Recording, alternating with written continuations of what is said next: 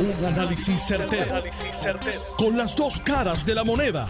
Donde los que saben no tienen miedo a venir. tienen miedo a venir. Esto es el podcast de Análisis 630 con Enrique Quique Cruz. Buenas tardes, mis queridas amigas, amigos. Tú escuchas Análisis 630. Yo soy Enrique Quique Cruz y estoy aquí de lunes a viernes de 5 a 7.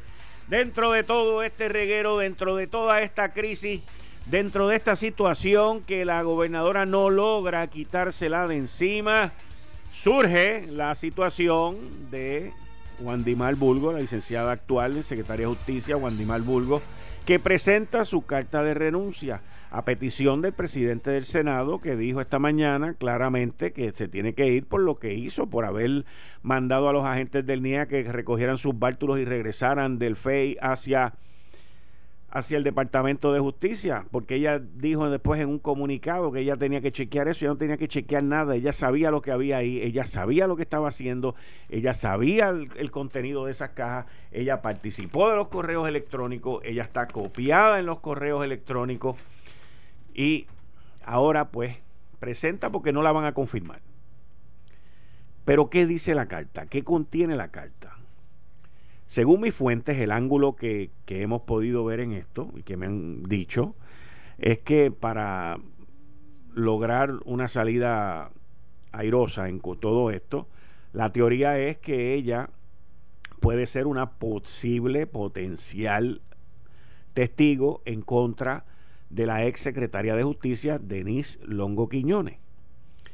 Y eh, por eso y para que la investigación se lleve a cabo sin inhibiciones, con muchísima transparencia y con todas las luces del cielo todopoderoso, pues es mejor que yo retire y ponga ante usted, gobernadora, mi renuncia. Vamos a esperar cuando nos digan por qué razón es o cómo es la cosa. Pero esa es la información que yo tengo, que por ahí es que va esta renuncia. Ahora, la gobernadora constitucional Wanda Vázquez, desde el momento en que Ricardo Rosselló renunció, ha estado en, en el ojo público, ha estado en la discusión pública y política.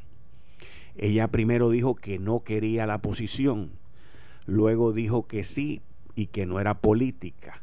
Y mientras dijo que no era política, el pueblo de Puerto Rico le fue cogiendo cariño, la fue admirando y le fueron dando lo que conocemos como unos breaks, porque ella no es política.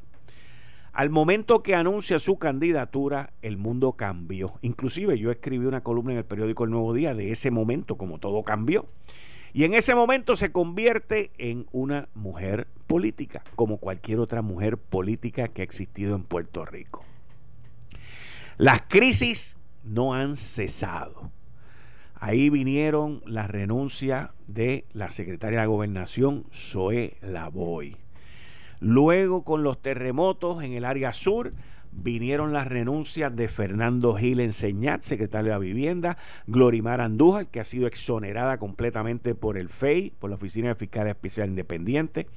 También vino la renuncia de Carlos Acevedo como comisionado del negociado de manejo de emergencias. Y todas esas crisis y todos esos despidos y todas esas pedidas de renuncia, incluyendo la última, tienen algo distinto. La última versus todas las demás. Tienen una, una particularidad que la renuncia de Zoela Boy no la tuvo, la de Fernando Gil no la tuvo, la de Glorimar Andújar no la tuvo, la de Carlos Acevedo no la tuvo y cualquier otra renuncia que se me haya quedado de este gabinete de la gobernadora Wanda Vázquez.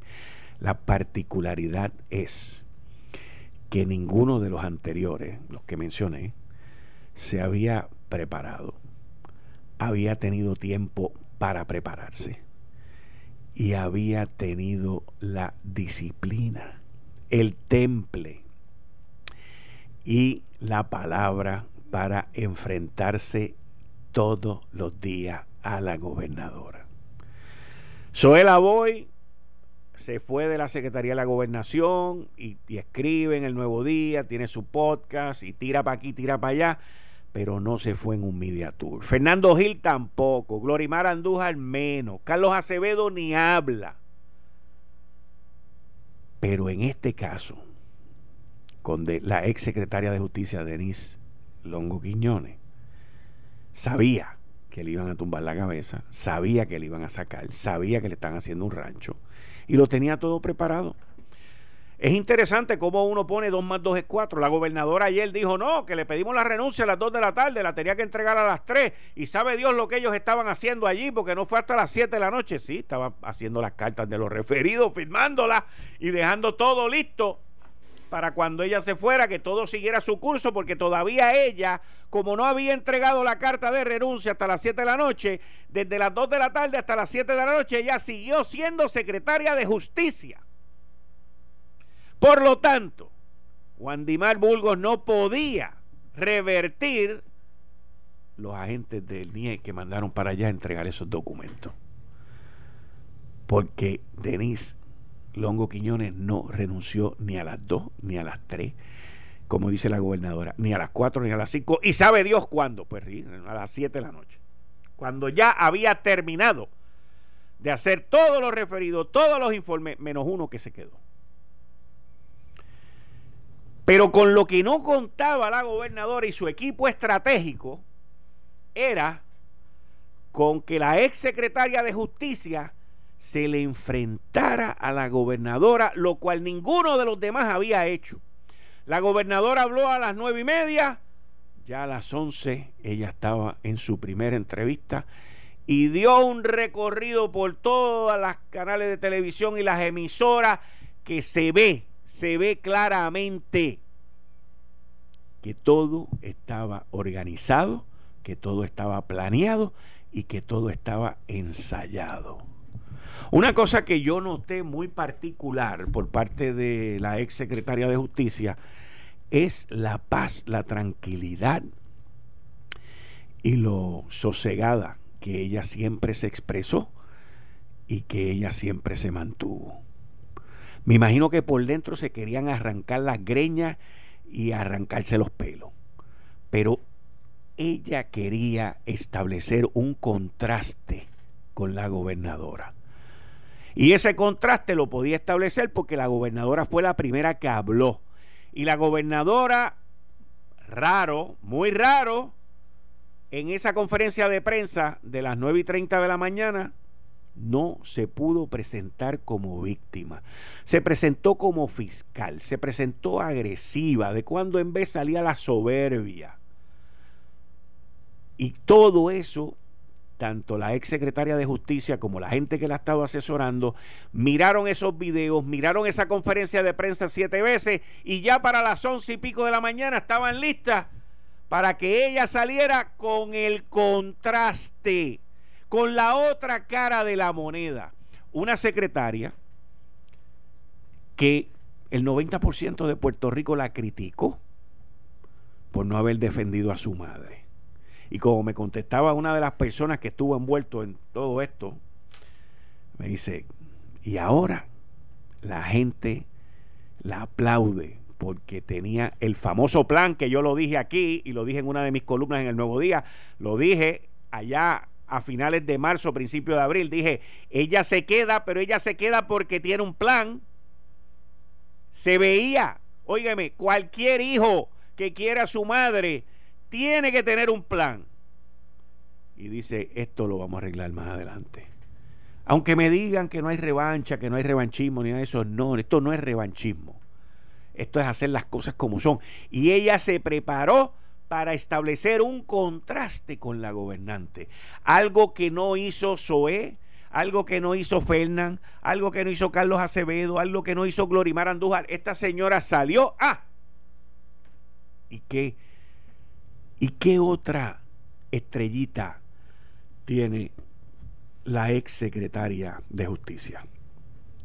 Tiene la estrellita, lo que se llama el Golden Seal, el sello dorado de que fui fiscal federal.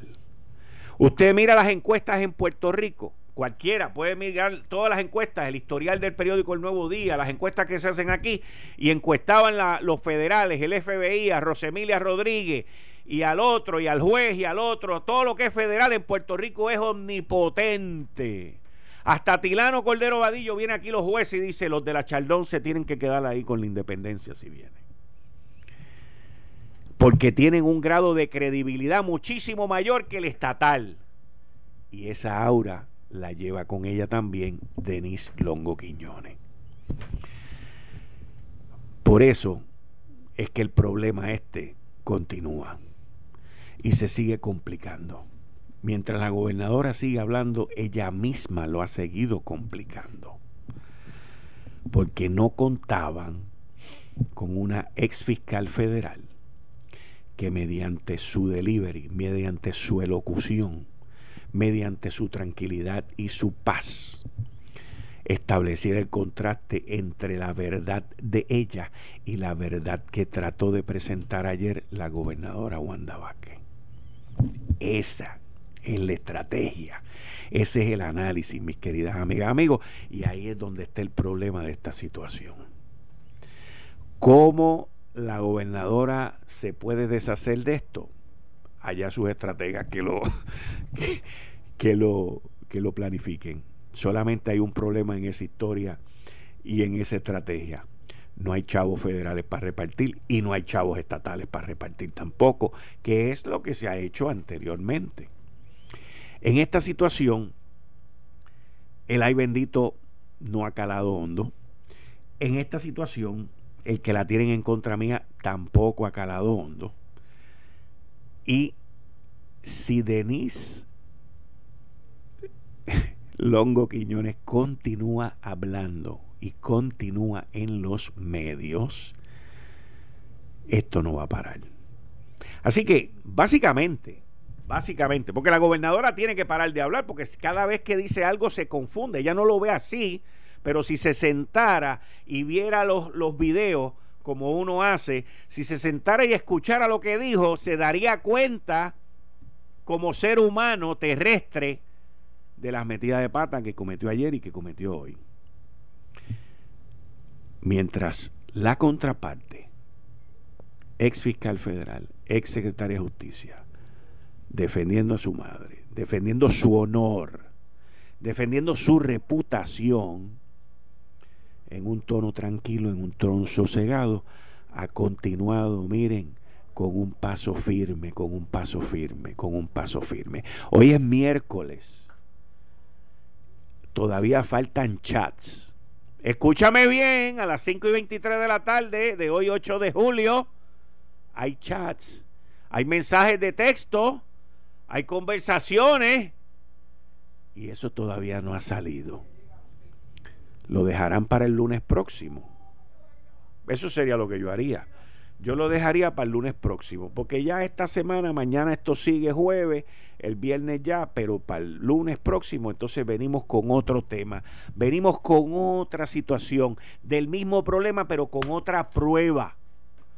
Ayer yo tuve la bendición de que me enviaron la carta que se le enviaron a la gobernadora, la carta del referido, donde se lo anunciaban, la publiqué en mi cuenta de Twitter, arroba Quique Cruz Noti 1, eso corrió como dijo Jorge Helguera, y es verdad, corrió el mundo entero y ya, esa parte cambió.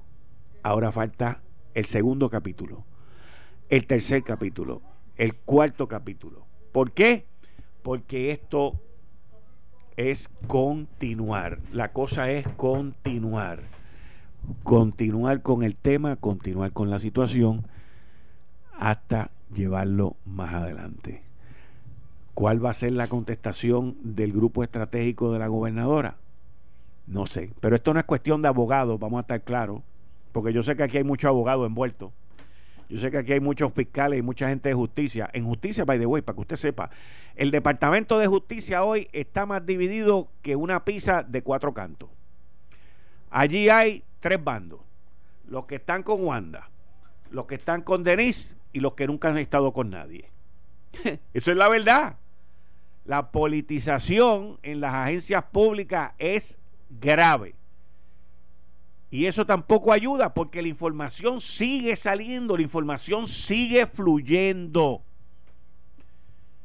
Y créanme que mucha de la información que está saliendo es buena y es fidedigna, porque está saliendo de la raíz del meollo.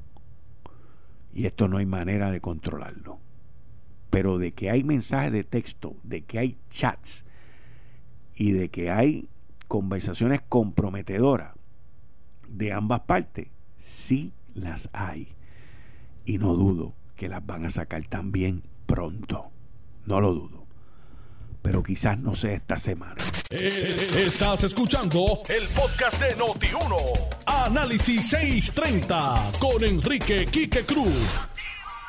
Buenas tardes, Puerto Rico. Son las 5 y 32 de la tarde de hoy, miércoles 8 de julio. Te estás escuchando Análisis 630. Yo soy Enrique Quique Cruz y estoy aquí de lunes a viernes de 5 a 7. Me escuchas en el área metro por el 94.2 FM en tu radio. 94.3 FM en tu radio. Y como todos los miércoles con Elizabeth Torres en línea. Buenas tardes, Elizabeth. Buenas tardes, Quique. Saludos a ti y a todos los muchachos allá en la emisora y saludos a todo el pueblo de Puerto Rico que siempre nos escucha día tras día en este horario, su horario favorito. Bueno, hoy yo escuché a un candidato de la Cámara de Representantes, Pedro Irene Maimí, por el Partido Popular Democrático, haciendo un llamado para una protesta, haciendo un llamado eh, del movimiento sindicalista para ir al viejo San Juan a protestar allí en Fortaleza.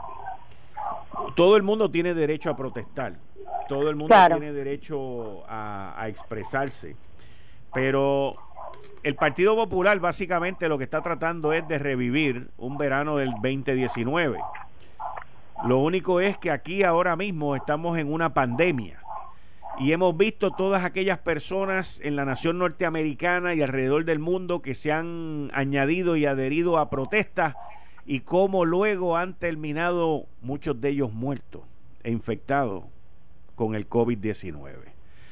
Por lo tanto, es mi opinión, que es un completo acto de irresponsabilidad en estos momentos el estar llamando a una protesta. El Partido Popular no tiene break porque no se da cuenta. Los que están llamando a esta protesta en el Partido Popular no se dan cuenta que las secuelas no son igual de buenas que los estrenos. Así que con eso lo dejo, Elizabeth. Mira, aquí que este, el Partido Popular, que lo que está haciendo es un cálculo político, sabe que eso es una irresponsabilidad. Pero como para ellos el pueblo no es la prioridad, fíjate que nosotros hemos reseñado por las pasadas semanas unos pequeños piquetes, siempre guardando todas las medidas de seguridad, ¿verdad? Bajo la orden ejecutiva que han hecho los enfermeros y enfermeras y otros empleados del municipio de San Juan por las situaciones precarias en las que viven, que tú sabes, Quique, y todos los que saben un poquito de historia, vienen desde el 2013 en contra de Carmen Yulín cada cierto tiempo. En el 2016 volvieron otra vez y hoy estamos otra vez con esos piquetes, unos piquetes pequeños, bien organizados, bajo distanciamiento. No es lo todo el mundo tiene derecho a manifestarse, eso es cierto, pero no es lo mismo cuando líderes políticos que lo único que están pendientes es a lo que te estoy diciendo, a las primarias, a las elecciones, están sacando ese partido político, ¿verdad? Sacando el cálculo político para entonces hacer llamados de esta índole. Me parece una desfachatez, una falta de respeto. Yo creo que hay un hartazgo colectivo que va a impedir que la gente se una a este tipo de personajes, porque más importante es tener empleados que no cobran, que llevan meses sin cobrar. Eso sí, eso sí que merece una manifestación pero una manifestación siempre, como te digo, guardando el distanciamiento social y las medidas de seguridad eh, ha sido una bofetada francamente, a este grupo de enfermeros, enfermeras, de guardias de seguridad, de empleados en general del municipio de San Juan, de, vivienda del municipio de San Juan, empleados administrativos que están sin cobrar varias cosas que ya las hemos nombrado aquí en el programa. Y mañana, a sabiendas de que ya se ha corrido por todas las redes y, y gracias a tu programa que ha sido la plataforma primera, ¿verdad?, para anunciar este, este piquete, va a ser en contra precisamente de, de, Carmen Yulín Cruz, pero también haciendo un llamado a los demás, eh, a, las demás personas que van a estar junto con ella allí en Telemundo, que mañana tú sabes que hay un, un debate de, de, estos candidatos a las primarias por el Partido Popular Democrático. Y yo creo que, te digo, Quique, es un, es un ambiente desolador, es un ambiente político bochornoso en términos generales. El pueblo se siente desahuciado, el pueblo se siente solo, el pueblo se siente con miedo. Yo, tú sabes que tenía a una invitada en estos días, una persona que me hizo un listado de irregularidades en el municipio de San Juan, su esposo también trabaja para el municipio de San Juan y me dijo, Elizabeth, tengo miedo, no puedo participar y por eso yo te agradezco, Kika, que tú me das estos espacios para decirle a la gente que nosotros tenemos una mini dictadura en el municipio de San Juan y nos hemos hecho de la vista larga muchos de nosotros y también los medios a quienes acudieron estas personas, a distintas personas de los medios y tengo evidencia de eso. Y ellos le dijeron, vete a Fortaleza, habla con la gobernadora y que la gobernadora te resuelva. Mientras tanto, hay gente sin cobrar, trabajando, arriesgando sus vidas. Estamos hablando de los enfermeros y enfermeras. La primera línea de batalla en esta pandemia están sin cobrar, Quique. En un momento donde tienen a sus hijos en sus casas y donde el gasto se duplica. Así que yo creo que es una desfachate que a estas alturas miembros del Partido Popular Democrático estén haciendo este tipo de llamados, porque el único propósito y fin que ellos tienen es un propósito político, pero no nosotros. Nosotros vamos a estar allí mañana en Telemundo y hago un llamado a todas las personas que se sienten igualmente indignadas a que se manifiesten desde sus casas también. Mira, si ahora con el COVID tú puedes manifestarte por las redes, dale share a, a las cosas que tú entiendes que son correctas y únete, únete de esa forma. Lo que está pasando en el municipio de San Juan es una olla de grillos que nadie ha querido destapar, Quique pero una olla de grillos a niveles catastróficos, sin precedentes. Carmen Yulín Cruz ha, ha, ha, hecho retroceder esa ciudad, yo te digo, 50 años hacia atrás el abuso hacia los empleados es una cosa descomunal, es triste, es decepcionante. Y que yo, yo, bueno, ya tú sabes, necesitamos nuestros minutitos con el psicólogo, pero estas cosas hay que hablarlas. Estamos bien, bien indignados con todo lo que está pasando en el gobierno actual, con Wanda Vázquez. O sea, yo creo que llegó el momento, ¿verdad? Yo siempre tú sabes que hago llamados de conciencia y la gente, esta, estas elecciones de verdad necesita un cambio y necesita votar desde la conciencia si queremos sanear esta sociedad que está enferma, enferma de avaricia política.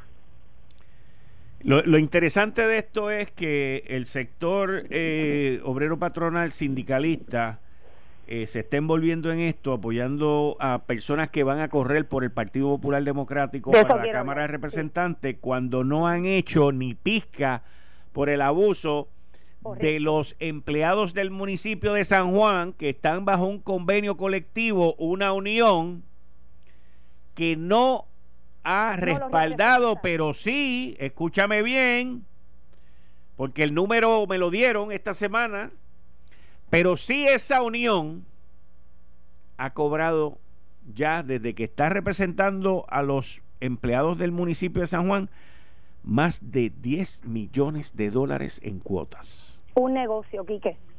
Un negocio. 10 millones de dólares en cuota. Más de 10 millones de dólares en cuota. Eso es para que los empleados estén claros de quién es que los representa. Y ellos están claros, Quique. En el último piquete allí, en el último piquete que las cámaras de los todos estuvieron ahí, lo agradezco también así lo dejaron claro los enfermeros. Ellos estaban allí y, y las enfermeras y los empleados se sentían que le estaban dando una cachetada en la cara. Yo, y todos los que me conocen lo saben, yo estoy en contra de los sindicatos. Cuando fui maestra, yo me salí de todos los sindicatos, porque es un negocio. Si en algún momento dado sirvieron de algo o, eh, o ha habido algún alguna organización que sirvió de algo, pues no sé en dónde quedó eso, porque lo que hacen es lucrarse de esa gente y después acudir a las marchas cuando hay cámaras cuando hay cámaras para decir que luchan por los empleados. Tengo entendido que mañana la UTIER quiere unirse en contra de, un candidato del Partido Popular Democrático y también este la SPT quiere estar allí que tú sabes que la SPT está impulsando la candidatura de los candidatos del Movimiento Victoria Ciudadana y ellos quieren estar allí supuestamente en contra de Yulín. Personas que se les tocó la puerta y nunca atendieron. Entonces ahora quieren coger PON descaradamente con la necesidad de los empleados y que gente que me llama a mí llorando y me dice, Elizabeth, Yo tengo hijos con necesidades especiales, dos hijos con necesidades especiales, un guardia de seguridad en el municipio de San Juan.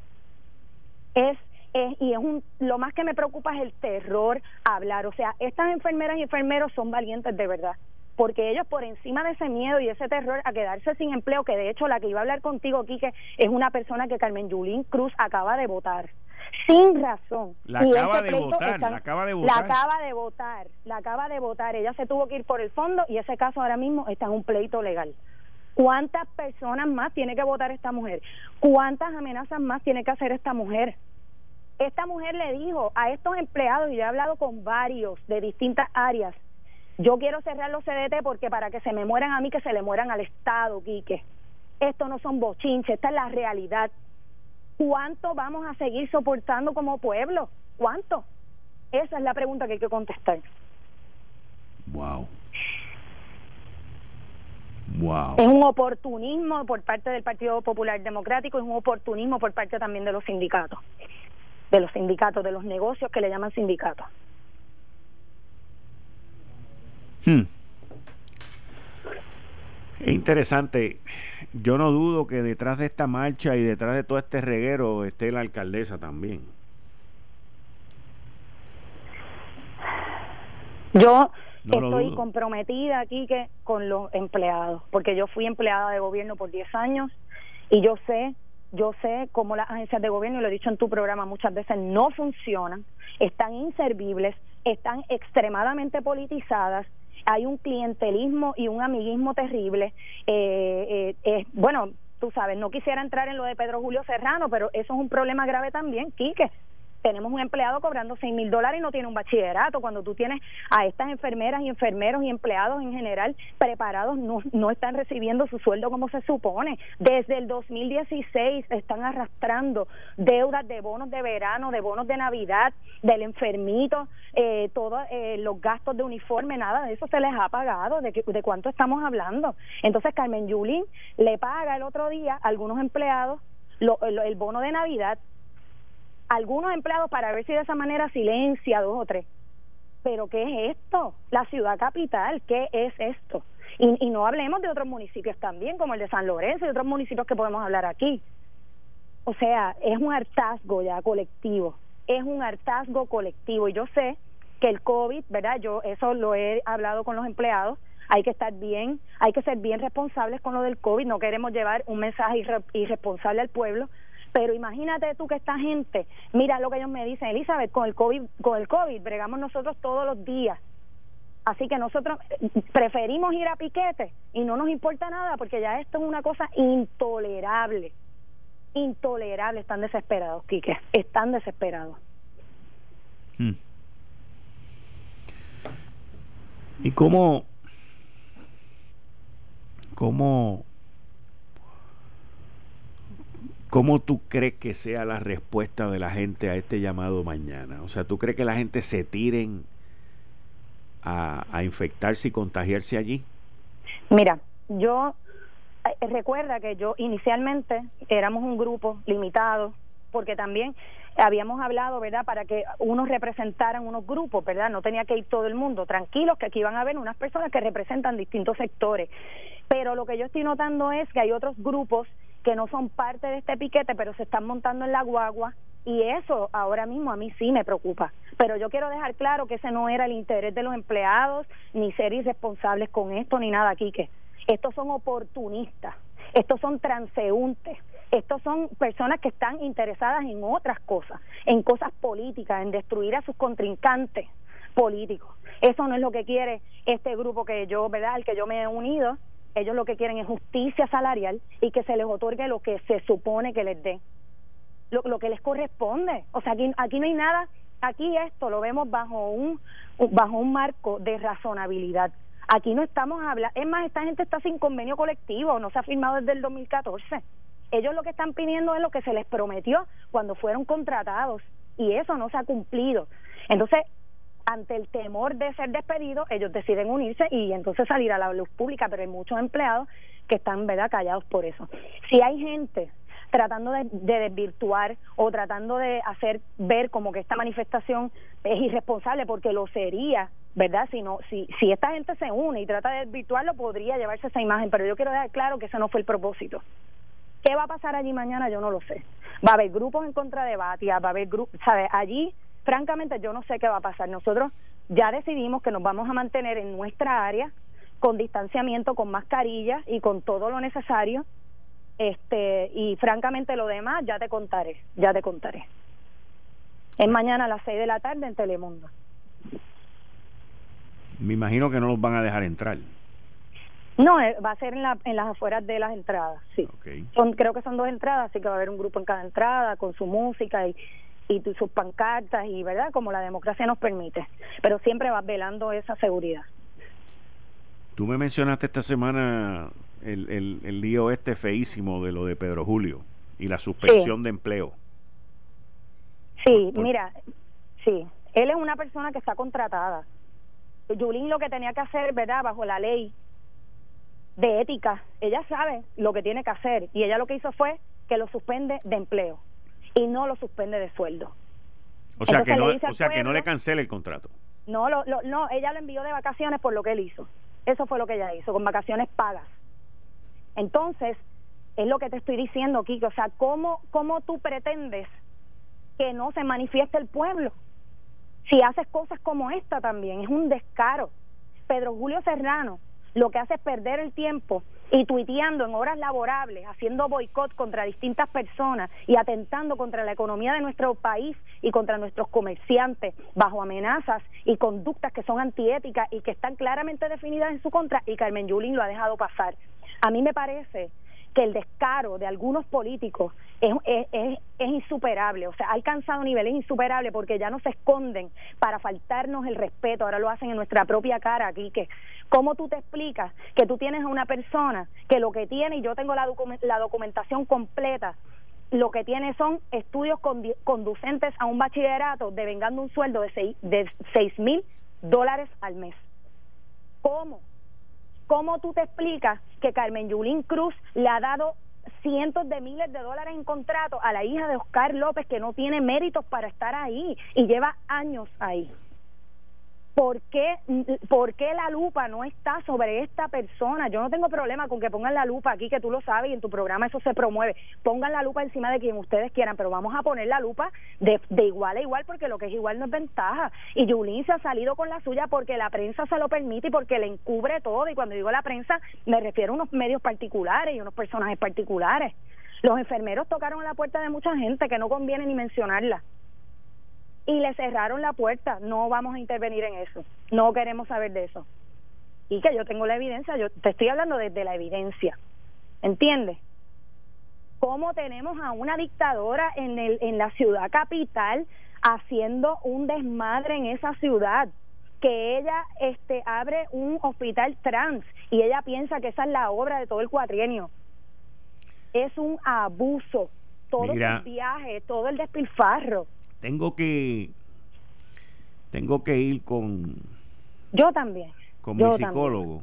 Sí por favor. Pero estate pendiente a mi cuenta de Twitter.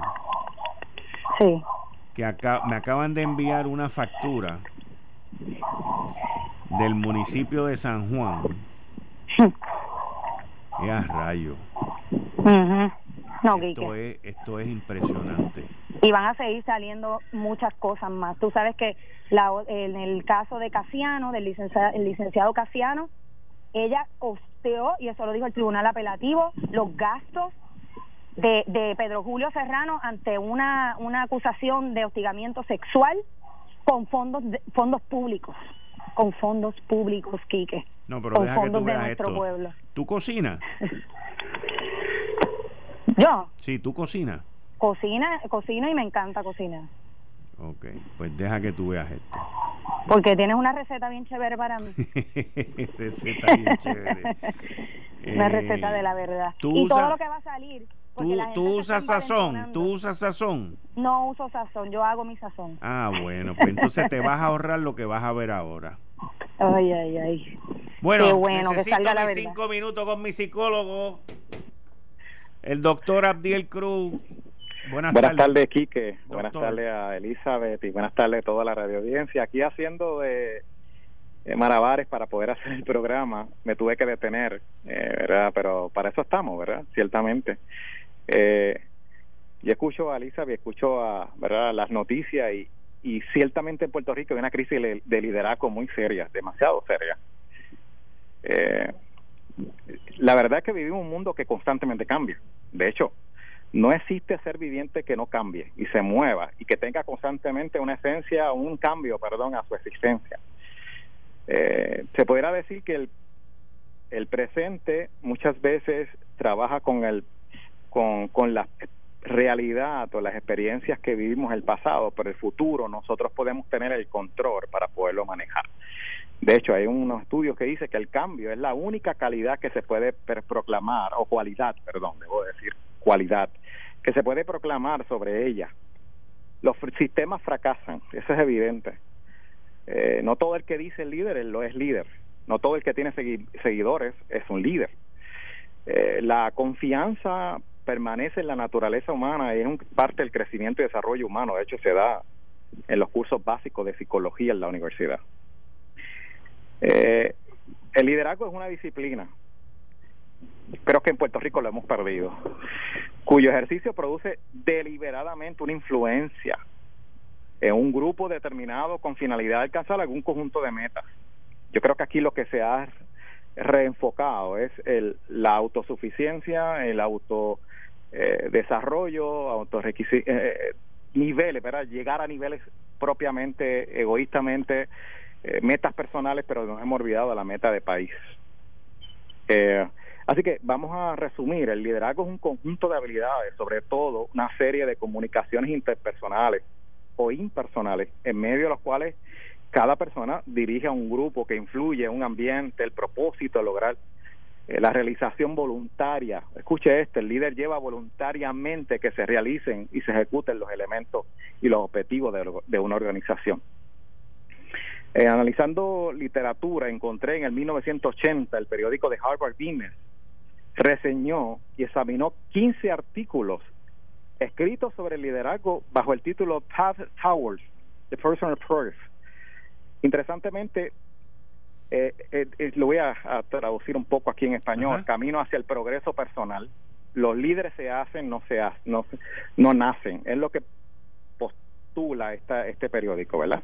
Dicho artículo explica que al igual que un cirujano, un astronauta, un orador, un dirigente se hace y no se hace, es parte de lo que postulamos muchas veces en nuestra cultura y en nuestro elemento de desarrollo pedagógico, de enseñanza. Eh, los rasgos que habla este, este artículo es el siguiente, el líder tiene que tener visión. Comienza y surge con una visión. Dos, mire esto, el amor a la actividad Harold Kinen, en su libro titulado La Administración, establece una importante distinción entre ser un dirigente y ser un comandante. o eres dirigente o eres comandante, o eres guía al pueblo a que realice su propio sueño, o eres una comandante o eres un comandante que, se, que lleva a que las personas realicen el sueño de usted. Tercero, tercera cualidad, el coraje y el valor un trabajo de un líder en un sector de información expresaron lo siguiente, ellos expresaron lo siguiente, ser valiente significa ser, capaz de tomar una posición y ser capaz de tomar riesgos. El líder y la líder valiente enfrenta diferentes situaciones. Continúo. Una cualidad es la gran capacidad de comunicación. Yo creo que nosotros hemos perdido, ¿verdad? Ese era un arte en Puerto Rico y eso viene desde el del contexto griego, donde el verbo era parte de era parte del modum operandi, era parte de la ejecución de un buen líder, una buena líder. Eso lo vimos en Puerto Rico en los años 40, 30, 20, 60. Ya esos tiempos del buen verbo se acabó también. O no tan solo ejecutamos con un liderazgo con altura, sino también nuestro verbo se cayó. Ya no tenemos la capacidad y las cualidades para poder articular y poder comunicar de forma clara, correcta y precisa. La energía es otro elemento. La persona tiene que ser entusiasta. Y final, el líder en el campo de información, es decir, la persona que genera eh, y sustenta operaciones abiertas, operaciones generales. La realidad es que el ser líder eh, o, ser una líder, ¿verdad? Es parte de un proceso de desarrollo que se va formando paso a paso, ¿verdad? Que lamentablemente es la gran crisis que tenemos de país. Muchos quieren ser y muchas quieren ser líderes, pero las cualidades no las tienen. Y quizás eh, los contextos de entender y los objetivos están distorsionados desde mi perspectiva, mi humilde perspectiva, ¿verdad? Termino con mi frase de hoy. Lo dijo Bob Nelson. Nunca obtendrá lo mejor de tus empleados encendiendo el fuego de sus pies. Debe encender el fuego de su interior. Voy a volver a repetir porque esto es un contexto, eh, ¿verdad?, laboral. Okay. Nunca obtendrá lo mejor de sus empleados encendiendo un fuego debajo de sus pies. Repite. Debe encenderlo. Repite. Nunca obtendrá lo mejor de sus empleados encendiendo un fuego bajo sus pies. Debe encenderlo en su interior. Que sean capaces cada uno de tomar decisiones correctas conforme a la visión y conforme al objetivo y con una sola razón, transformar. Wow. Wow. Puerto Rico no, no tiene crisis de idea, Quique. Puerto Rico tiene una crisis de liderazgo. ah, en eso estamos claros. En eso estamos claros. Creo que tenemos mucha gente con ideas, pero tenemos pocos líderes. Eh, eh, es una triste realidad. De hecho, yo estimo que llevamos 30 años o algo un poco más en una crisis de liderazgo muy seria. No nos estamos dando cuenta. No, no, y la gente no se da cuenta porque la gente no lo entiende. No lo entiende. Correctamente. Entonces los políticos vienen y salen y ofrecen y ofrecen y ofrecen y la gente le cree. Sí, porque el arte del liderazgo hoy es ofrecer. no necesariamente la cualidad intrínseca sería el, el ser, el tener la capacidad de transformar, no ofrecer, sino transformar. Ofrecer es fácil, transformar no lo hace todo el mundo. Ok. Bueno, doctor, muchas gracias. Un honor, siempre a, las órdenes a, vosotros y a vosotros. Muchas gracias, se me cuidan. Ahí ustedes escucharon al doctor en psicología, el doctor Abdiel Cruz, en cinco minutos con mi psicólogo este, este segmento se ha convertido en un segmento ya necesario. Yo no sé ustedes, yo no sé ustedes, pero para mí, después de... break, time out. Esto fue el, podcast de Notiuno. Análisis 630 con Enrique Quique Cruz. Dale play a tu podcast favorito a través de Apple Podcasts, Spotify, Google Podcasts, Stitcher y notiuno.com.